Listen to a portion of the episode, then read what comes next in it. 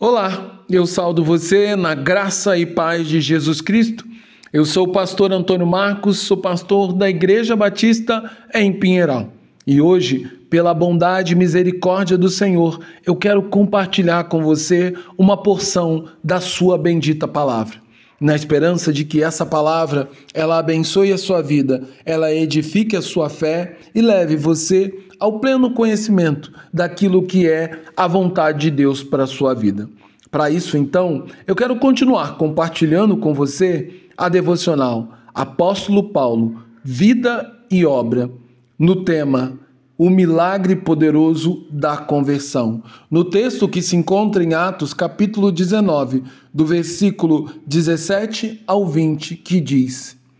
depois de tudo o que aconteceu aos filhos de Cefas, veio o temor sobre todos eles, e o nome do Senhor era engrandecido. Muitos dos que creram vinham confessando e denunciando publicamente as suas próprias obras. Também muitos dos que haviam praticado magia, reunindo seus livros, queimavam diante de todos calculando o valor dos livros, verificou que chegava a 50 mil denários. Assim, a palavra do Senhor crescia e prevalecia poderosamente. Uma lição que é difundida por todo o Novo Testamento é que os servos de Jesus precisam ser radicalmente diferentes do homem natural que não creu na mensagem do Evangelho e não dispôs e não dispõe da presença do Espírito Santo sobre a sua vida. O homem natural é dominado pela vaidade e busca somente seu sucesso pessoal e satisfazer os desejos pecaminosos do seu coração enquanto o indivíduo que se tornou servo de Cristo vive por um propósito muito mais nobre, onde o seu prazer está em cumprir e fazer a vontade de, do Senhor. E, seu, e sua grande ambição é apenas engrandecer o nome de Deus, que, pela graça, operou tão grande salvação sobre a vida dos crentes Assim, o cristão são movidos não pelo desejo daquilo que irão receber, mas pela imensa gratidão por aquilo que eles já receberam por meio do sacrifício remidor de Jesus na cruz do Calvário.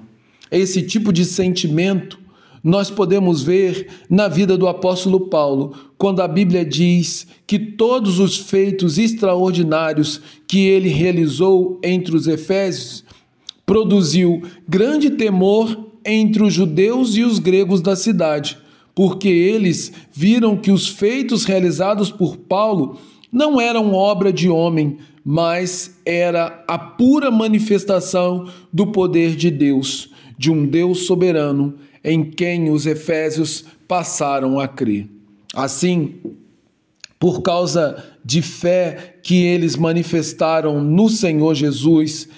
e da nova vida que passaram a desfrutar, muitos vinham confessando e denunciando suas obras de uma, de uma vida antiga, as quais envolvia todo tipo de idolatria e feitiçaria. E muitos que praticavam magia traziam os seus livros e queimavam diante de todos, porque agora bem sabiam que tudo aquilo era coisa de Satanás e abominação aos olhos de Deus, a quem agora estavam entregando as suas vidas. O livro de Atos diz que, calculando o valor daqueles livros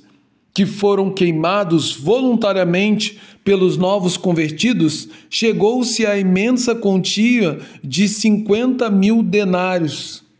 Dessa forma, seja pelo poder de Deus manifesto tanto na vida como na obra de Paulo ou na transformação radical que o Espírito Santo operou na vida daquele que foram convertidos, o nome de Jesus era engrandecido e a palavra do Senhor prevalecia poderosamente por toda a província da Ásia. Enquanto a Bíblia diz que o apóstolo Paulo não se deixou seduzir pelo sucesso e reconhecimento que havia alcançado entre os Efésios e nem se deixou dominar pelo grande amor que sentia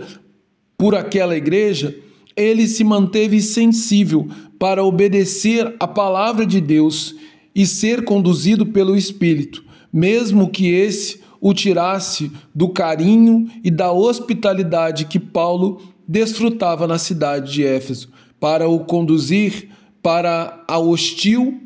a hostilidade e o sofrimento que o aguardava na cidade de Jerusalém. Logo, nós somos levados a aprender com a vida e a obra de Paulo que viver pela, pelo Espírito é ser servo de Cristo é abdicar de nossa própria vontade para cumprir a vontade de Deus. Viver pelo Espírito é também perceber que a vontade de Deus é boa, perfeita e agradável,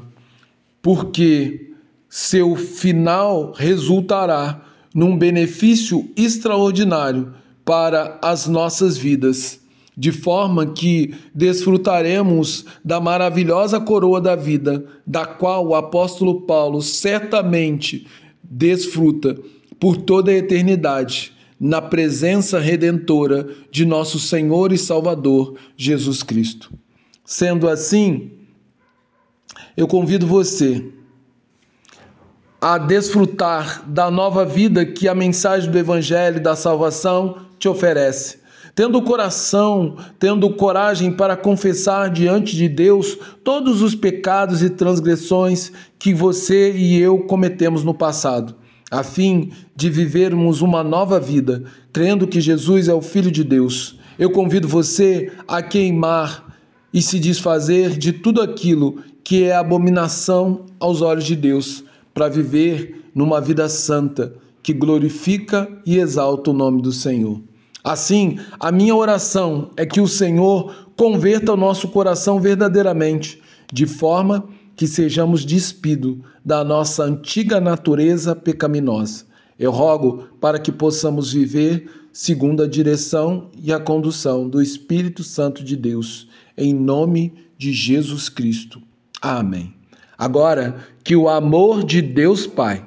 que a graça do Filho e o consolo do Espírito esteja sobre você, para que você viva segundo a vontade do Pai, porque ela é boa, perfeita e agradável. É em nome de Jesus.